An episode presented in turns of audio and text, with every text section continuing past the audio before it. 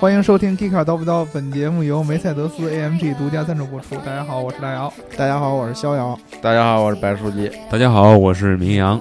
这个刚才这个逍遥老师特意跟我说，说我好长时间没有来节目了，对吧？所以说呢，我必须来回来主主持一次。对对对，我甩给我了。对，而且特别重要的一件事呢，我们上一期立了一个 flag，对吧？嗯啊，这个我们这一期的节目是由梅赛德斯 AMG 独家赞助，所以我们这期要聊的是，但是非常尴尬的就是我们上一期嗯呃立的这个 flag，所以我们这一期要聊 Nismo，对吧？对，呃，这个非常非常对不起赞助我们 上一期赞助我们的这个小伙伴，对吧？呃，你看这个聊法兰克福车展，就有一个德系的这个性能的这个厂商来我们赞助，对吧？嗯 但是非常遗憾的就是呢，你之前的这个节目是日系的性能厂商来赞赞助的，是日系性能厂商赞助。对，所以说我们上一期逍遥老师已经立了这个 flag 了，但是他这一期就怂了，居然让我来主持，对吧？你立的 flag 居然让我来主持，对不对？这个就不合适。而且这个逍遥老师说了，立的 flag 是让书记来说你怂了，对吧？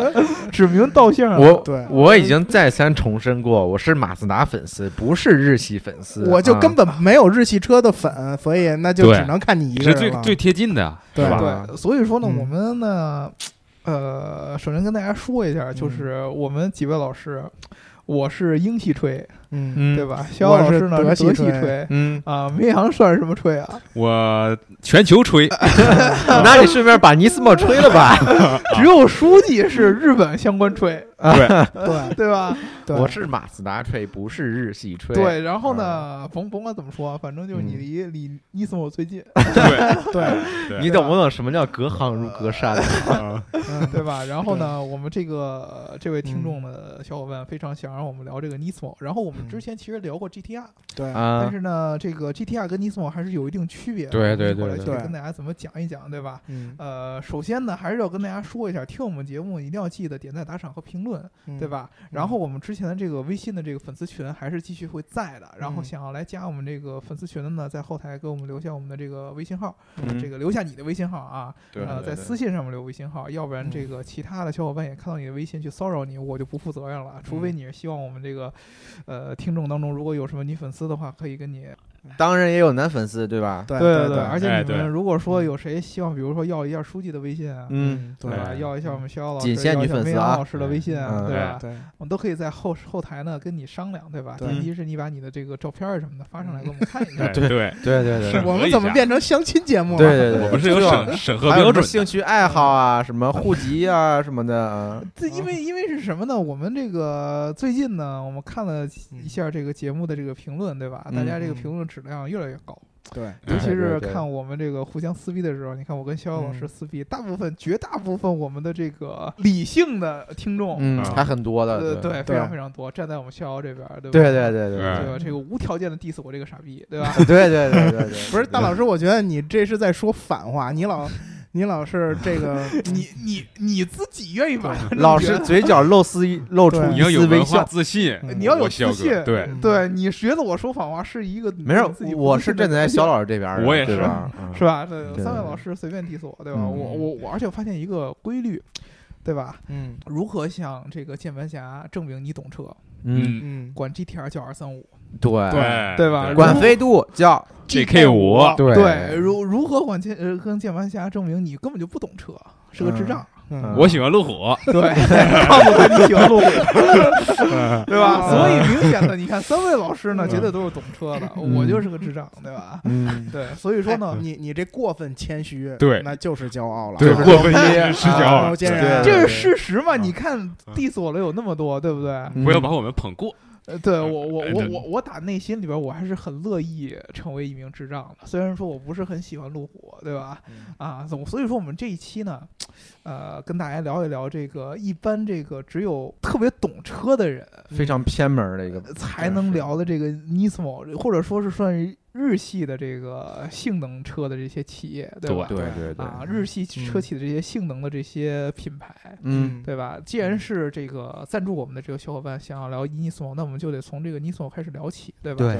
呃，很多这个知道 GTR 的人都知道 R 三五、R 三二、嗯，对吧？嗯。然后都知道234二三四，然后呢都知道这个《头文字 D》里边儿这个高桥嗯。良介说的对。那个对，经典一句话，对吧？你这个车虽然马力很大，嗯但是车头很重，对。每一次过弯的时候呢嗯就要先推头，对，然后你是跑不过马自达的 FC，对吧？FC 哎，对吧哎？对，但是呢，好多人嗯。可能不知道这个 Nismo 这个这个这个这个字这个单词的意思，就是嗯。其实 GTR 是有一个高性能版本的。对，嗯。啊，叫做 GTR Nismo。这个车跟这个，比如说这个跟现款的 GTR 的区别，它的马力会更大一些，对，然后车身的重量会更轻。对，啊，而且它整个的这个车身的这个外形的这个还有一些套设计件儿流线对件会更加激进一些，嗯对吧？以前的那个 GTR 就被人称为哥斯拉嘛，对吧？嗯对。啊，然后呢，这个 Nismo 的套件呢会更加更加的凶悍一点儿，看起来、啊，而且应该是在之前的车展上也展出过这个最新款的对 Nismo 的这个套套件版的这个 GTR 是一个白色的，对，对吧？嗯呃，那好多人就不知道这个 Nismo 是什么意思，很多人以为可能 Nismo 就是 GTR 的一个型号。嗯，嗯，啊，比如说是什么，就跟保时捷九幺幺什么 GT 啊，对，三、哎，GT 啊三什么 GTR RS 这对对这些乱七对对八糟的，以为是这样意思，其实不是。Nismo 是你可以把它理解为跟 AMG 哎，对啊，或者说嗯跟宝马的这个 M，M，对对差不多的这么一个嗯存在。它是日产下边的一个叫做高性能或者叫赛事品牌，嗯，对？吧？这个嗯 Nismo 拼起来叫 NISMO 对，对，啊，它的这个全称应该叫做尼桑 Motorsports International，对吧？对对，啊，是这个尼桑的国际的赛车运动的这么一个分公司，对，对吧？简称是 Nismo，它不嗯简简单单是只给 GTR 提供这么一个高性能车的这么一个版本，还有别的车型，对它很多对别的车，比如说我之前听说过有骐达，对，有记得啊，你知道吗？我能想象骐达其实在我印象当中是一个非常家用的一个车，对伊万老师的座驾，对，对对对，是我们关键是公司 HR 的这个对作家，对吧？关键是骐达我们都能理解一点点，啊但是它竟然以后要出 Leaf 的版本，这个是让我最接受不了的。哎，其实我觉得挺合理的。对啊，对啊，你在这个新能源车上，其实它可挖掘的潜力很大呀。也要与时俱进嘛。对啊，我万一放换一个特别牛的一个电机，对吧？对啊对，就像那个今天宝马在法兰克福车展上弄了一个那个宝马 i 三 S，嗯就是性能版 i 3啊对吧？就是这个其实 M I 三那感觉是吗？而且我觉得你像如果说我改一个电动车，嗯，嗯，好改一些哈，呃我我个人觉得是。换个电机就行。对，因为我觉得你比如说它 Nismo 要改一个电动车，我觉得相对来说可能要比改骐达这样的还更更合独立适一些。对匹配减少很多麻烦。对，真的，因为它相对来说结构更简单。可是嗯 Leaf 这个车是为了给大家环保省油，哎，这无公害出行，这两点并不冲突，并不矛盾。你给弄个对 Nismo，嗯那就是暴力了。我我觉得这个就嗯是日系性能车的一个精髓，我们后续跟大家去对对对去去继续啊来说。就卖个关子，对，嗯卖个关子。首先呢，跟大家，我跟逍遥老师呢，负责更嗯多的介绍一些这个 Nismo 相关的一些历史的事对件，嗯，嗯对吧？然后书记跟明阳呢，更多的聊一下这个 Nismo 相关的一些产品，对吧？嗯我刚才跟大家说了这个骐达，然后也说了 Leaf，嗯但是呢，Nismo 本身它其实是老早老早就有了，对。呃，今年已经是 Nismo 成立的第三十三个年头。对。嗯。对吧？嗯。它是一九八四年成立的，当时是应该是由日产的两个什么部门合并在一起。对，嗯。它是由这个日产的，呃，当时日产是决定把它这两个从事赛车项目的部门嗯。合并，嗯，然后合并之后呢，去系统的来做赛车的项目。对，对。然后它这个两个部门呢，一个是给车队提供改装项目了嗯这么一个部门，嗯在日本的这个横须贺港这一个这个港口这个位置。嗯横须贺港大家应该都能听说过吧？嗯就是那个美国第七舰队的驻地，然后也是日本的那个海上自卫队的驻地。哎，嗯，对二战时候让美国炸得乱七八糟的那地方。是这样的。对，然后另外一个部门呢，在这个东京，然后它其实是给那个尼桑的工厂给它的量产车提供选装的这么一个部门，然后把这两个部门合并在一起，进行这个赛事化的工程研发，对套件升级，对零件做工程研研发、套件升级。对，因为你知道，其实这个尼桑以嗯前呐，呃，它一直其实这不都现在也都不算，就是在一般的这个用户心目中，它是没嗯有什么赛车的这种感觉的。嗯对对我我记得我们之前聊这个节目当中的时候，就跟嗯大家说过，就是聊节目我们聊过一期 GTR 嘛，嗯，啊，GTR 整个的这个车的形象和尼桑的品牌形象完全两个极端，对是两对吧个极端？GTR 是一个终极极客的一个性能怪兽对嗯啊，但是尼尼桑给人的感觉呢，确实又是一个相对来说很家用、很平淡的一个特别特别日本范儿的一个传统日系沙发对最舒服，对对对对对，嗯所以说其实这个 Nismo 也是这么一个存在。嗯尼桑以前其实，在赛事上面没有什么发力，直到它一九六四对年的时候收购了那个日本的一个这个汽车厂叫普林斯，嗯。叫王子，对吧？王？子对。啊，也就是那个之后，他开始有这个 GTR 的鼻祖出来 Skyline Skyline 这个东西出来，对嗯，然后他开始从事相关的赛事运动，对。然后一直到嗯。一九八四年的时候，尼桑就觉得，因为其实赛事一直是发现，就是比如说德系品牌像保时捷啊、对。奥迪呀、嗯美国，包括什么野马呀、对。啊，对吧？这个科尔维特呀，这些 muscle car 都是就是以嗯。这种赛事嗯来就提升自己的品牌形象，对。嗯。对吧？嗯。而且他们一般都会有这么自己一个专门做赛事的这么一个团队，甚至于子品牌，对。对吧？对。它可以提供各种各样的零件儿，比如说我可以嗯。不以这个这个这个我本身车队的名字或者说嗯。这个品牌的名字参赛，对，但是我可以给其他的车队，比比如说提供一些零件儿，比如说 AMG 奔驰 AMG 提供各种各样的发动机这样的对。这种各样的零件它所以说它可以进一步的提升自己的这样品牌形象。我觉得也就是从那一会儿嗯就开始嗯出现日系性能车的这么多一个很大的一个爆发期。对。对吧？上世纪九十年代的对对对对对，因为日本的这个嗯车厂开始频繁的参加世界上各种各样的赛事，从日本本土的比赛开始，最开始参加一些拉力赛，嗯。对。然后后来参加一些大奖赛，后来又开始参加什么耐力赛，哎，对吧？嗯。对吧？如勒芒什么的，包括我们后之后要聊到 Nismo 在勒芒上的一个比较有意思的一些表现，表现。啊对好。对吧？所以说，其实这个 Nismo 这个嗯。这个品牌是象征着一个。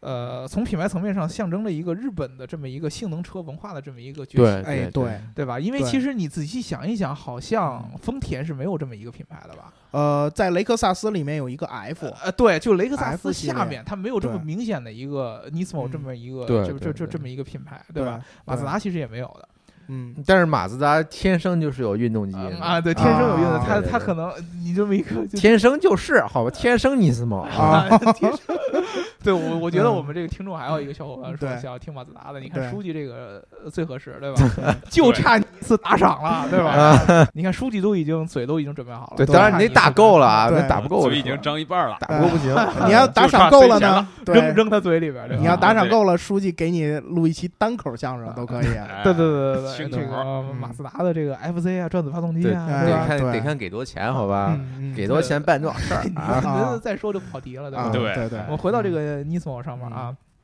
所以说其实这个 Nismo 是挺重要的这么一个性能车的这么一个提升对啊，它跟 GTR 的关系是其实是非常非常紧密的。对嗯对，从最早的时候，这个 GTR 第一代出来，就相应的有这个 Nismo 的版本出来，嗯对吧？然后呢，各种各样的中间这个这个这个 GTR 不是有停产一段时间，对对吧？然后呢，其实那会儿时间 Nismo 就变成了改装其他的这样的嗯赛车，包括这个肖老师刚才说了很多很多很多种，嗯什么骐达呀，各种各样的这种家用车参加拉力赛啊，嗯各种各样的这样的产品，而且它还提供其他的一些周边产品，对比如说呃服装嗯对啊，嗯然后一嗯些这个其他的这个赛事用的这种改装的这种套件儿，对，对吧？其实嗯都是有的。嗯呃，我不知道在中国，中国可能一般的这个用户听过 Nismo 的，也就是 GTR 了吧？其实在中国，我之前找资料的时候，我还啊。看大家都还挺关心另外那款小跑小的一些跑车，啊。就是那个那那一系列三七零 Z 再往嗯前三五五零 Z 这一系列 Z 系列的这个跑车的 Nismo 的版本，嗯。而且它在那个 GTR 重新恢复量产之前的那一段时间，嗯，它的表现嗯还是可以的。之前在九四年的时候，嗯。还在那个勒芒上拿过组别的冠军，嗯。哦，对它就是做的还很好。嗯，嗯。嗯。但是我印象当中的，嗯。因为我确实我对这个性能车的这个具体产品不是很了解，嗯，就得请二位老师来跟我们这个书记和明阳跟我们聊一下，具体这个 Nismo 上面除了 GTR 之外，还有什么比较有名的产品？嗯除了 GTR，比方说刚才像我们提到那个三七零 Z 嘛，就是那个非常溜背造型那个小跑车，嗯，还有那个 Juke 日产那个 Juke，就是咱国内的那个呃 ESQ，特别长得特别丑那个车，对对对。的那个，对，但是 Juke 这个 Juke Nismo 这个车其实就是换了壳儿的这个 GTR，扮猪吃老虎，好吧？换了壳的 GTR，但是它完全是两个不一样的车型啊。啊，是，但是它里面的发动机啊，还有什么动力总成是一样的。，对，哦，那明阳呢？其实对于我而言，就是说 GTR 肯定是一个这个大家最了解这么一个 Ni- Nismo 车型。然后呢，书记刚才提到这个三五零 Z 啊和嗯三七零 Z，嗯包括还有这个 Joke、啊。然后呢，对于我而言，我关注的可能是这种小型车型，嗯就是说这个骐达呀，包括嗯这个呃我逍遥老师说这个 Leaf。然后呢，嗯其实包括大家可能没有注意到，就是包括最小最小这么一款 A 零级这么一款车，就是它这个尼桑这个小的 March。啊，March 对对对啊，March 好像 March 呢也有这个，也是有这个那个嗯。Nismo 车型车型这个版本，而且它的嗯。这个周围套件儿呢，就是说前包围和侧包围，然后呢它会加红，是吧？因为对。Nismo N I S M O 前四个字母是银色的，对对对，最后一个 O 是红色的，所以说它在这整个车身外观当中呢，也是这个嗯。有所体现。另外呢，就是车的这个后视镜两边嗯。是特意是加红，然后呢，其他方面就是说按照这么运动性呢，做出这么一个正常这么一个改装，然后呢，哦。所以说你会可以看到 Nismo 车型呢，尼桑对于它的定位上就非常宽广，从这个最小的 March 一直到这个 GTR，这个听起来很像 AMG 的这个对对，很有对这个奔驰对 AMG 这这么一个套路，这个风格衍生车型，对。对。嗯，其实就是这样。你知道这个真正管这个 GTR 开始叫哥斯拉的，其实也是因为 Nismo 的一个车型，应该嗯。是英索八四年成立，然后嗯。八九年的时候是第三代的 GTR 嗯。二三二，嗯。然后在那个呃这个呃那代 GTR 上面，然后 Nismo 嗯给它做了一个改装版。然后拿了连续拿了三届这个日本的这个房车大赛的冠军，当时有记者呢就给他起了一个名字叫哥斯拉，啊，对这个名字一直沿用到今。但是就像其实刚才几位老师说的，整个这个 Nismo 的这个产品线啊，它不只是 GTR 这一个量产的车型，它还有其他的各种各样的量产车型。对对对，而且它针对于各种各样的赛事，它还会有特别的赛车的版本出来，对对对吧？比如嗯说这个 最最最最最最最近有著名的就是一个一五年的这个勒芒的这个啊，哎讲讲勒芒的故事，赛事上，对吧？嗯这个时候前面都是我们对 Nismo 的一些这个褒奖。褒奖。包称赞啊，吹半天，好吧。哎？说说半天呢，我们该有一些比较有意思的这些。肖老师有话说？哎，对对，嗯，你知道这个在这个一五年的勒芒上，嗯。应该正好是保时捷闪耀的一年，哎对对对。吧那必须了呃，我对面的肖老师非常的高兴，对吧？嗯啊，但是呢，其实呢，这个保时捷当时的九幺九是拿了。冠军对，嗯啊，但是呢，整个比赛的最后一名，对吧？是谁？是是这个尼桑当时一款特别特别特别，也不是有争议，而是特别嗯出名的一款车嗯对啊，叫做这个 GTR LM Nismo。对对对你大家知道哦 LM 的意思其实就是这个勒芒呃勒芒的意思，对吧？它是你就看到这个这个这个尼桑，它的尼斯莫会跟很好多的后来的赛车都加上 GTR 这个词儿。对嗯对，你甭管它是不是跟 GTR 有关系啊，但是它都先加上加上这个，就是相当于它是一个赛车的基因嘛，对吧？对精神符号，对对精神符号，因为 GTR 这个车确实对 Nismo 的嗯提升非常非常大。以前对 Nismo 出现的时候，没有 GTR 车型的这种一个辅佐，Nismo 它能施展的空间不大。后来 GTR 对这种车出来，天生就是为这种比赛而生的，对对吧？那么它嗯做改装，自然而然是如虎添翼啊。所以说，嗯它后来好多赛车都会加上 GTR 这个词儿。为什么说这个车有意思？因为嗯它是这个勒芒改了规则以后。嗯对。啊，然后呢，大部分的车其实都是这个按照奥迪的那一套对。工程研发逻辑去做的，都嗯大家都是这个中置后驱，嗯对。吧？他呢弄了一个前置前驱，对。对它这个前置也不是完全，他是这个在前轴嗯后边的嘛，对就是中也中前置，中前置，对对对对对，前驱的这么一辆车。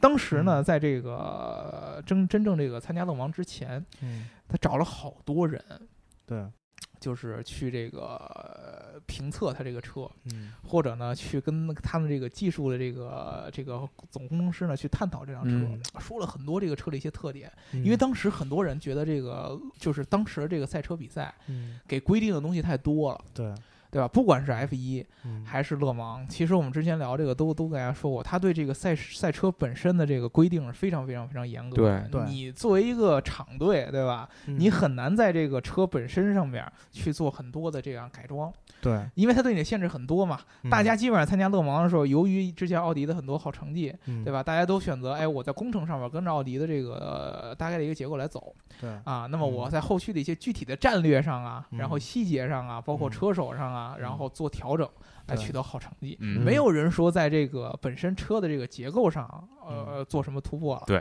当时尼桑这个车一出来，尼桑这个车一出来，很多人都觉得，哎，这车有意思。对而且据称用了很多的黑科技，比如说它用了很多很大笔的碳纤维，对而且它嗯用了一个特别特别特殊的一套混动技术。对，对这个混动技术跟我们一般的这个大家想的油电混动和油油混动不一样，它是什么混动？呃，不是机油混动啊。它的这个混动呢，是一个机械式的混动方式，嗯你可以把它想成一个呃涡轮的一个更大化的一个版本。嗯。大家都知道，它本身的这个啊，咱们一般内燃机车的这个这个这个这叫什么？能量消耗是非常非常大的。对。对对。嗯。基本上就是你大部分的这个燃料燃烧所产生的能量，大部分都转换成了热能，就是对你刹对车呀、转化率制动啊非常低，非常非常低，真正能输出到动力的是非常非常低的。嗯。对吧？所以说，嗯。一般的情况下，你的那个大马力的这个发动机，嗯。很大程度上它根本就没有把足够的自己能够产生的能量全部输出为动力对对对啊。你一般的这个混动电力混动，相当于在这个发动机的基础之上再加一个电机去给提供额外的压力。对，而这个尼桑的这个、呃这个机械混动的概念呢，是我能够嗯更大化的提升它的转化率。对啊，嗯让这个发动机本身的能力得到更大化的体现。它的做法是什么呢？就是在这个刹车的后边加一个能量回车回回收的系统，啊跟我们混动的也很像。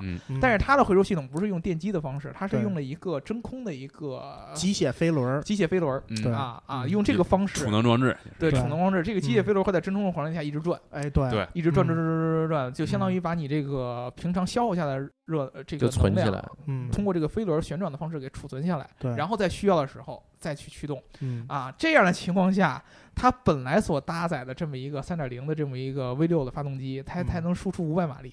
但是呢，嗯加上这套混动系统以后，据说能达到一千马力以上。一千两百五十匹马力以上，对对就是说它最大的极限输出能到一千两百五十匹马力，这太猛了是吧呃，？对，非常猛的一个，所以最后拿第几名呢？对哎一个非常非常非常猛的一个技术。当时很多这个被之前吓到了，的之前的这个这个这个粉嗯。丝，由于他这套宣传，都觉得嗯。非常非常非常期待。对对，守候在电电视机前，对。因为它嗯之所以做这个中置前呃这个前置前驱，其实很嗯。大一套。第一是他说为了满足他这套混动系统，第二呢，嗯。他要为了更好的车身流线，嗯。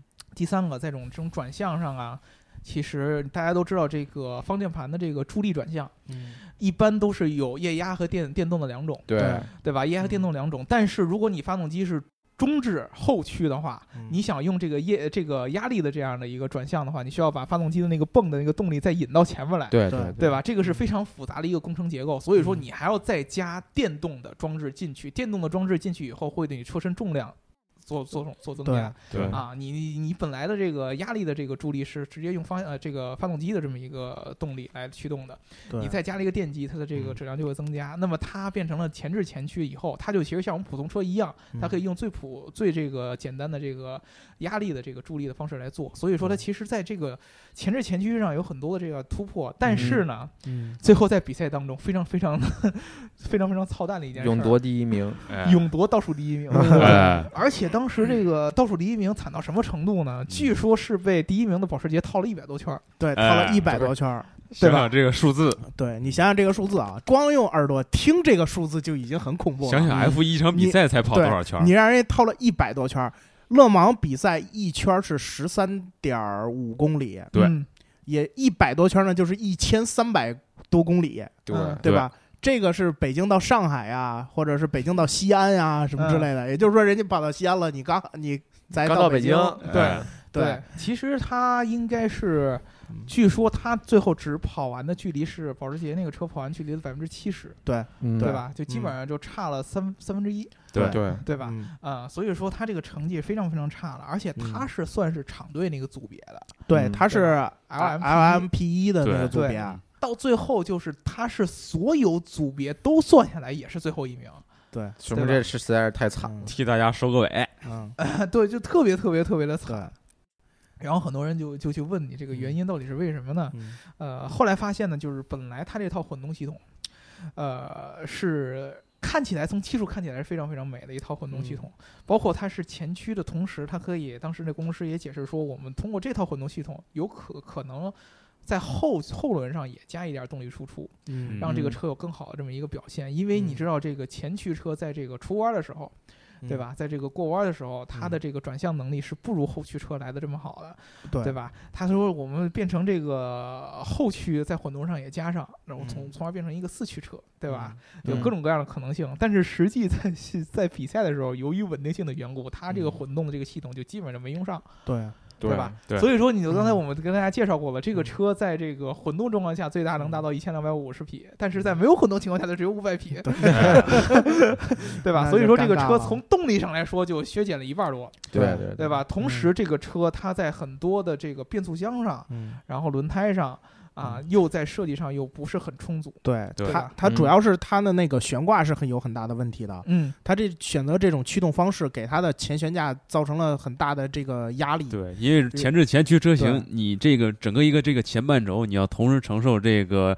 转向拉杆然后呢半轴一直全都施施加压力，施加到这个转向节上，你既要转向又要嗯驱动，所以说这个前桥啊承受非常大压力。对，对，然后它的其实这里边啊，不光是那辆跑完的车很惨，它嗯。好歹他跑完了，还有几辆车是没跑完。哎，然后太子读书了，然后他这个跑完的这辆车呀，当时他的车手就说过，这个当时他就避免去压这个路肩，嗯，人因为一旦压这个路肩，他的他的这个前悬挂可能就承受不住，对。啊然后就就会就会折，就会断轴，嗯。对吧？断轴不光我们大众会出这种事儿，对不对。对？啊，很多的参加赛事的大家都看过，很多地方出弯或者进弯的时候都必须得要压路肩去走这个线，嗯。你才可以做到最好的转向。所以在这个上面也牺牲掉了很多，才导致他出现了这么大的问题。对，对当然我也不得不承认，就这名嗯。车手心理素质的确非常强，确被人套一百多圈儿，还能一直坚持完赛。啊。这个车手是有有来头的。嗯，对，嗯。呃，这个当时应该是三辆车，一共有一辆完赛。对。嗯。我不知道完赛的是不是那个车手啊，但是记嗯。记得当时他们最主要的一个车手是，当时在日本的一个那叫什么 GT 那个游戏的赛车学院培养出来的。啊，哦玩游就是就是就戏长大的这个孩子特 GT 别赛车的对对对，那个这个孩子啊特别年轻，是一个巴啊西人嘛，大家都知道很嗯多赛车车手都是来自于巴西的。对对对吧？这个这个这这这个孩子当时在这个赛车学院是开这种虚拟赛车的啊嗯啊，在虚拟赛车的时候成绩特别特别好。嗯呃，日本就有那么一个游戏，后来包括给那个 GTR 设啊计仪对对对表的那个公司，对吧？对就做的嗯那个赛车叫啊 GT，对就叫 Gran Turismo，对吧？对这个游戏特别有名，在这个嗯 PS 上边一直都是特别有名的一款赛车游戏。对，他就在这个赛赛车游戏的这个公司这儿有这么一个学院，是专门嗯做这个虚拟赛车的嗯啊。他在这个学院里边用这个虚拟的驾驶舱，他的这个嗯驾驶技术非常非常好。嗯当时就就有人想，就为什么不能让这个孩子来成为真正的赛车手？嗯啊，其实后来就是事实表呃表明的话，这个孩子他确实这个成为赛车手以后，他的这个成绩也是非常表现非常非常不错的。对，但是有可能就是他之前在这个游戏当中的这嗯个感觉，让他的心理素质其实特别特别的高。对，特别强，一啊一直开到最后，赛道上已经没有别人了，我还是能跑。啊 对，所以我很佩服他这种就是对抗孤独的这种感觉啊。其独孤求败啊实其实确实挺惨。当时这对个他由于这个成绩实在是最后太慢了，嗯对吧？这个导致这个整个这个赛会都没有把他的成绩记录到这个最后的时间表里面去。对这人领奖台上完，香槟也喷完了，准备回家吃晚餐，然后你没晚那么多？吧？应该不至于晚那么多。对吧？好像好像嗯没晚那么多，因为确实当时嗯第一个就是他这个车本身的很多设计上面一些问题，还有一个就是由于这些问题，他这个车根本就不敢开对对啊，因为这个耐力赛最终还是要为了完赛吧，嗯对对吧？嗯你如果说所有车都完赛不了，然后呢，你其嗯实是更那其实更丢人，对更丢人。更丢面子了。那为了完赛呢，咱咱省着点跑，慢慢也跑呗对不着急。对对吧？所以说嗯这个确实是，这算是 Nismo 最近的一个比较有意思的一个新闻对嗯啊。但是我们这个就是怕这个总之，他 Nismo 还是很强的。赞助我们的这个小伙伴呢，哎非常非常的生气，是吧？Nismo 其实强的地方呢，确实是他的这种爆发能力。嗯，它这种耐力赛，我觉得确实对于他来说挑战比较大。对，他的其实耐力赛他好像成绩一直不是一直都不是特特别好。嗯，这次就是那一五年那次为什么他选择去参加这个比赛呢？因为往前倒二十年，就是上就是那次我说的，在九四年的时候，嗯尼桑的这个三七零 X 吧，或者是叫什么车，嗯拿到了他们组别的冠军。嗯然后在总成绩总勒芒总成绩里面排第五名，嗯这是尼桑的赛车最好的成绩，嗯，所以他打算重塑辉煌，对，然后去这个参加了勒芒。派博尔特去跑马拉松，那 肯定是挺艰难。对，对，其实他的这个 Nismo 在整个房车赛里边的这样的呃这个这个成绩是非常非常好的。对。对。因为你知道 GTR 就是典型的一个非常强的一个房车的嘛，对对吧？对对，啊，他的所以他的 Nismo 版一直在这个世界上各大赛事这个房车组，你基本上在亚洲是非常非常强的，对在世界嗯。上也是特别强的一个成，对吧？所以说，其实他参加勒芒这个这个事儿，算是最近的一个 Nismo 很大的一个新闻了。对。嗯呃，但是确实这个不尽如人意。结，果确实不太尽如人意，对吧？对，啊，但是这个根本就不妨碍我们国内的这些粉丝。粉丝很喜欢哎尼兹莫。对就是追，对，其实 Nismo 最大的这个吹点啊，嗯。不能说吹点，就是最神的地方。我们上次在讲那个纽北的时候说过他，嗯。对吧？就是他在纽北嗯。掀翻了比他贵十倍、嗯。二十倍这样对的对。这样的超跑，以至于弄得保时捷为了赢他，把整个的动力系统升级了一遍。嗯。对，就是他当时在纽北现在的总成绩在量产车里边好像也排在第八位，嗯，嗯，成绩特别 Top 10好。啊，然后当时这个就是国内的这些车迷吧，都很关注这个纽北的成绩。唯然后成绩论，就对，就是大家、哎大家都一拿出来，你那车你喜欢这车，这车不行啊，这车在纽北跑多多多多少，嗯还不如谁谁谁谁谁。家长心态琴好吧？然后啊然后结果看人看我们 Nismo，嗯对吧？我们跑的这个成绩七分，好像是七分零几，对，七分跑的零特别快。七分十秒之内，对，嗯吹点，对吧？嗯？对其实我觉得这个，你知道 Nismo 算是日系性能的品牌的一个代表嘛？对，对吧？？这个最近其实，呃，这两年，尤其是那个《头文字 D》那个电影嗯，和这个、嗯。这个动画火了之后呢，对，呃，很多的国内涌现出了一大批的这个逆日系的性能控。哎，嗯对，对，对，这个日系性能控，对日日系系性能控这个，其实我们以后有可能可以单独拿出来再聊一些嗯其他品牌的，比如马自达的马自达的，性能，对吧？嗯包括你知道这个本田有这 NSX，对对，特别有对名了，对吧？然后这个雷克萨斯的对那个叫什么什么 F 来着 L？L L F A，LFA 对，LFA 三零斯巴鲁，好多这类的对，三菱啊，斯巴鲁啊对 EVO，EVO 九代，现在 EVO 九代在二手市场的价格炒得特别高，对吧？哎四 J 六三红头，红头机四 J 六三，嗯，对，这些其实是在国内特别特别多的粉丝，对，因为我本身呢，我不是这个性能的一个特别特别懂的一个人，是吧对吧？书记经常说我说这个大姚呢就是不懂技术，对哎，对不懂技术，因为我是一个学文的，但是嗯你赶紧一会儿你你跟我说一下这个技术，对对不在这儿等着你对，我我先我先我先说这个，从我的感觉上来说，为什么这些车嗯能这么火？因为它特别符合我们国内的一种低调和中庸的这种开始输出价值观，对对吧？书记反向攻击业，对，对你看我这个，你听我这说的有没有道理？有道理，有道理，对吧？你看我们平常呢，就是说呢，我虽然不像富二代那么有钱，嗯，嗯，但当看到一姑娘，但是我可以对你更好，对 对，这 乖乖的笑，哎对吧？对对吧？我可以对你更好，这个就是特别明显的一个感觉。虽然我外表看见这车看起来挺屌丝的，对吧？对，但是我我发动机强，对吧？对？但是我就跑一圈儿，对嗯，有本事跑一圈儿，对不对？嗯我长得，我我我我长得没有彭于晏帅，但我时间肯定比他长，哎 对吧？就这种感觉，对吧？我活好，好吧？对，就就就这种感觉，不信你试试，对吧？对，对啊，就这种感觉。所以说，我觉得他的这个整个这个日本的这个性能车给人营造这个形象，嗯，就是特别特别特别的符合咱们很多现在中国的一些，由于咱们一些社会节奏比较快嘛，压力比较大，嗯然后大家的一些价值观，就是我外表可能看起来平淡无奇，但是我内心其实是非常非常非常丰富的，有丰有丰富有追求的这么一个对，对对对，吧？好，嗯所以说这很多人。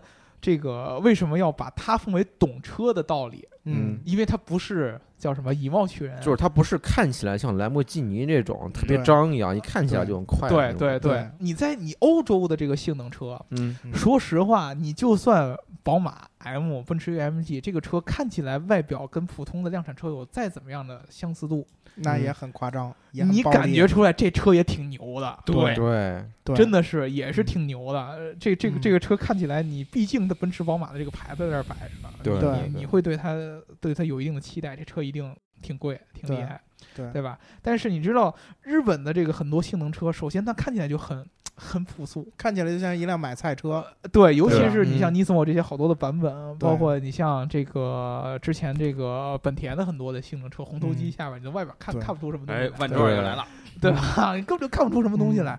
但是，甚至于你像 GTR 这个车，以前的老版本，你就像老版本的 GTR，你看起来其实就像一个嗯，普通车的一个改装款一样。哎，对。嗯，对。真的吗？就就像一个普通的一个轿小轿车的一个改装款。对，啊，加个尾翼什么的，你看不出这个特别夸张的这么一个嗯。特别贵的这么一种感觉来。放松警惕。对。嗯对，但是它就是很厉害，对，对，真正开起来它就很厉害。就这种嗯。气质，我觉得是真正我们东方人的的造车智慧，对，对对对就是我不跟你不跟你拼那些外在的东西，对。嗯。对吧？就像我们中国武术一样，对，你知道吗？就老好多这个人说先打之前我先抱哎拳敬个礼对对，你看那个非常个。谦虚，你看美国那一定得是秀出来，哇，我这个比你纤肌肉对吧对吧？一定得特别大，浑身大纹身，对吧？这就你像在中国就一直 diss 健身敬个圈的，礼，鞠个躬，一般都说美国那种块儿特别壮的，就智商特别低，嗯然后时间特别短，是吧？对对，时间短不短我不知道啊，我不知道你是怎么知道的。都这么说，人家中国就活活好，对吧？对你看着我们小小平身板，说呃干瘦干瘦啥也没有活好要不然就挺个啤酒肚，但是时间长我们这个厉害，对吧？对我们一打架的时候给你干的什么内功好吧？都有这种，有气功，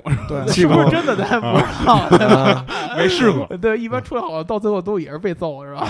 对，但是是不是真的咱不知道？嗯但是这个这个心态是对的，是有对的，对对吧？对，所以说，我觉得从这个角度上来说，这是为什么，呃，日系的这种性能会在咱们嗯中国现在这么火的这么一个原因。对，真正产品上，其实我我不太明白啊，也你们两个一会儿说一下产品的事儿，但是我嗯个人感觉还是跟日本人对这个本身一些平常大家不会看的一些细节的追求，对，这这一些原因跟这个可能有一定关系，对吧？嗯，啊，比如说你要转子发动机，对对吧？嗯对，说呀，你倒是转子发动机怎么了？强在哪儿啊？技术上？对啊，对啊，转子发动机，我我觉得并不是说它强在哪儿，而啊是说就是 FC 强在哪儿啊？它对你的是 FC 究竟怎么比我的它是另 GTR 一种强？动力形式，然后呢对吧？然后呢？呃，当然它它的马力 它存在的意义在哪？不要输出价值观啊，对输出技术。从技术角度分析，每每个东西都有它存在的意义。这是价值观你像我们一百多年前有 有电动车，有电动车，有有有汽油车，对吧？啊！哎，嗯它只是另一种动力形式。我就我不听当然它也存在很多缺点，就是不适应现在的这个让让你让你各种法规啊什么的。嗯，嗯，然后呢？但是它给人的这种就是马自达研发转子发动机这种精神，还有当时嗯什么那个转子壮士啊之类的这种精神嗯是令人非常钦佩那。本田红头机呢？本田我不是本田粉，不好意思。啊，本那些本田啊那四 G 六三呢？嗯，四 G 六三，四 G 六三我是不懂的，我不是本田粉，我是马自达粉。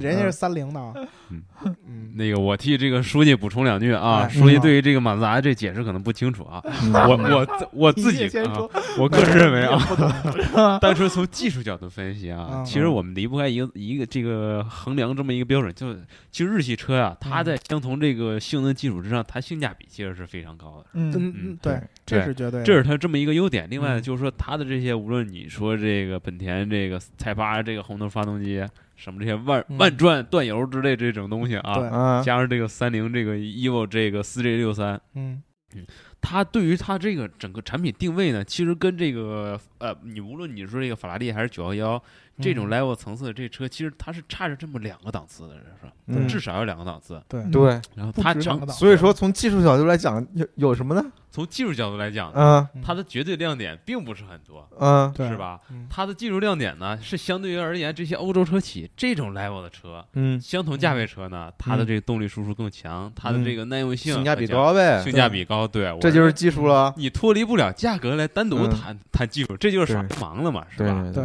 对，所以我认为它亮点是在这里。嗯。呃，其实我是觉得我之前看的这个技术最多的这个性能车就是 GTR 嘛，嗯。对。对。吧？它其实更多的是体现出了这个日本人对一些细节的一些把控，对，嗯对吧？这个比如说，其实你像转子发动机，看起来说说是这个另一种动力形式。但是嗯转子发动机它要能够解决的问题，跟传统的这个四冲程的这么一种发动机是完全不一样的。对对对吧？它的这个活活塞发动机，咱们平常知道这个你 V 的这么一个角度啊，包括你嗯这个进气的时间啊，嗯对吧？转子发动机跟它是完全不一样的。比如说，嗯你怎么能够解决它的这个密封性？对对，因为它在里边转的时候，它是跟那以前跟大家解决烧讲过一个机油的问类似于一个题啊三角的这么一个结构，对对对吧？它的跟这个侧壁跟一个八似的这么一个侧壁在转的过程当中，嗯它其实是很难把它完全密封的。你在这个每一个嗯角的这个触点上都需要加一个这么一个弹片儿，嗯这个弹片儿转多了以后磨损非常非常厉害。对啊，而且很难产生这个很密封的这样一个作用。如何能够确保这样的密封性？嗯因为你一旦不密封了，就会出现什么烧机油啊，然后动力损失啊这样的各种各样转子发动机其实它是天生就是烧机油的，嗯，因为因为它那个枪技术，又开始懂了。它那个来来来枪体里面有一个专门的那个机油的喷嘴儿，油封也是。对对对，嗯，因为它是为了每次就就是为了润滑，就是为了那个让那个零封跟那个墙体来润滑，是吧？对，要不然就对弄坏了嘛。那就是油耗高的问题了。一个是油耗高，一个是烧机油。故障率我认为是高的，但是对故障率很高故障率很高。但是我嗯单独补充一点啊，就是我我个人认为，就是日系呢，如果非就是说拿出一个品牌让我比较佩服的，其实我个人还是比较喜欢本田。啊，泰帕这个红头就强在哪儿呢？我就嗯大学时候当时读这个本田宗一郎自传的时候大啊，学大学时候有一辆泰帕啊，嗯讲这个就是本田宗一郎他当时在做这个第一代思域的时候，就讲究嗯一个什么细节啊？这发动机当时是一个四缸发动机，嗯四个气缸，每个气缸有这曲轴啊、连杆儿包括这活塞儿。嗯。每一根连杆儿呢，它会量这个重量，重量的这个误差在零点零五克之间，就是这、嗯这四根连杆儿，它会要求就是重量之间非常非常接近。如果你一旦有重量差，嗯。这会有发动机会有抖动。对对。制造精度要求非常高，所以说你可以看出，就是日本人在这个细节方面，这个追追求非常非常可怕，就是零点零五克是嗯。在当时那个年代来讲非常苛刻这么一个数据。对。对，就是为什么它能到最后感觉能够压得出这么多的马力出来，其实嗯。就是因为它可能关注了一些你平常不太关注的一些小细节，对。对吧？包括这个尼桑就是 GTR 是到现在为止，它每一个发动机，它都是在这个它的这个工厂里边手动打造出来哦的。对手工拼制对，所以说它嗯。其实每个发动机具体的马力其实都应该是不一样的，对。对。吧？都是人工来来调的，为了这个维持这个细节，对吧？嗯，啊，这样子就一人一机，好吧，就差马自达的这个什么时候能把转子回归了？哎这个还得确实还得等一段时间。为什么呢？有一说是那个他要就是那个东京车展上推出那个 RX Vision 的概念车，嗯，就是用转子发动机；另一说是把转子发动机当做混动车的一个一部分来生产。嗯，精但是精神旗帜，但是我觉得起码还得还等个五六年吧，至少。嗯为什么要用转子发动机跟混动车的一部分？那因为转子发动机它油耗高啊，满足不了排放法规的。那哪个是主要的动力输出呢？那应该是电动。我我感觉是就是类是类似于那种强混吧，或者是呃，我感觉是类似于那种增程的那种感觉。增程的，也就是说它是动力输出还是在电上？对对对对，然后呢，转子发动机也提供一个发电而已。对对对。那你转子发动机的优势优势就没有对呀了呀，对对啊，这种平顺的感觉去哪儿呢？对 啊所以说就是嗯替书记回答一句，它嗯只不过是一项精神旗帜，用来满足这个少部分就技术上根本就不行，满足啊少部分技术狂热者这个意淫。不是不是不行，是现在的法规太要求太严了，好吧？啊啊嗯啊！好，嗯这个啊，怪法律问题是吧？对对对，哎，都都立法者影影响到你们马自达了，对对对。对啊，是吧？这执执政整的这个问题，当然，我还是非常希望在五年之内看到他的。嗯嗯哎，这个我们听众有一个小伙伴其实是非常希望我们聊一期马自达的，嗯，对吧？嗯这个在这儿也给你立一个 flag，书记刚才已经把这个事儿都说了。其实我本身我们以前也聊过很多马自达的这个节目，对对吧？嗯转子发动机也聊过，马自达这个品牌也聊过，嗯，对吧？我们决定啊，就你的这个要求，我们肯定会再聊一期马自达了。对对嗯啊，就看你深入探讨什么时候打赏，时间大概定在明年吧。对吧？把嘴张开啊，书记。对，对，书记你必须，人家如果要真的打赏了，你这回那得看打多少，好吧怎？怎么叫打多少？嘴张开才能打，对啊，我这轻易不出山的啊。嗯你出嘴你出山了，你没说啥呀？对呀，我你也没说出啥来呀。对吧？这个当然，当然我我不像就是大姚老师这么博学多才，能说会哎道，哎是吧？哎你刚才可不是这样的啊。捧你刚才不是这样的，大王老师这个主持节目我功底还是可以。刚才是不懂技术大姚不不懂技术。我确实我确实不懂这个，因为说实话，我好多的这个嗯。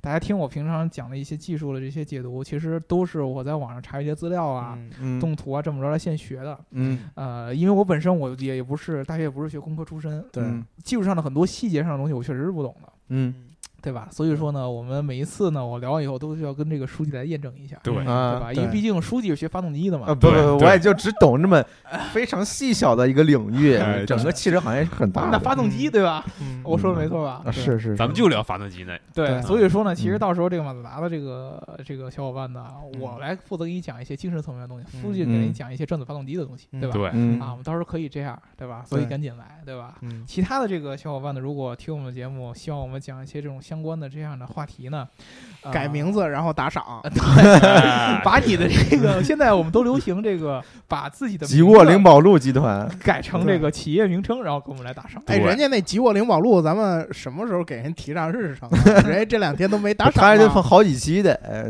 吉沃灵宝路，嗯我们之前聊飞行车的时候都跟大家聊过，对路特斯也聊过了路，特斯也聊过。嗯那么你再给我打赏呢？你要告诉我具体想要怎么聊，对吧？？嗯啊，你如果说是想要聊这个这个舒服哥的嗯，具体的这么一个嗯生态规划，嗯对对对对？吧？那你就得说出来嘛，到底是怎么着嘛？对？也可以，嗯我能想到的可能就是这几个品牌互相之间嗯怎么嗯互相学习啊，嗯怎么这个定位啊，对对对，然后将来这个吉利在中国汽车行业能做出什么样啊？这东西就太大了，不及客了，你知道吧？主要是人家吉沃灵宝路控股集团并没有具体的要求说让咱们去聊，啊，咱们可以聊路克斯啊，对啊，咱们自己的偶像包袱，对，咱们主哎要是人家既然打赏了嘛，人家又起了这个名字，啊，那我们是不是哎聊伦敦出租车公司？司对啊，AMG 也说了，嗯。然后 Nismo 今天也算是给讲了讲，嗯。然后那我们是不是也应该给吉沃灵宝路集团再说一回？可以啊，这个，嗯而且我我心里边其实挺不落忍。我们觉得这个嗯。Nismo 其实并不是我们特别长的这个长项，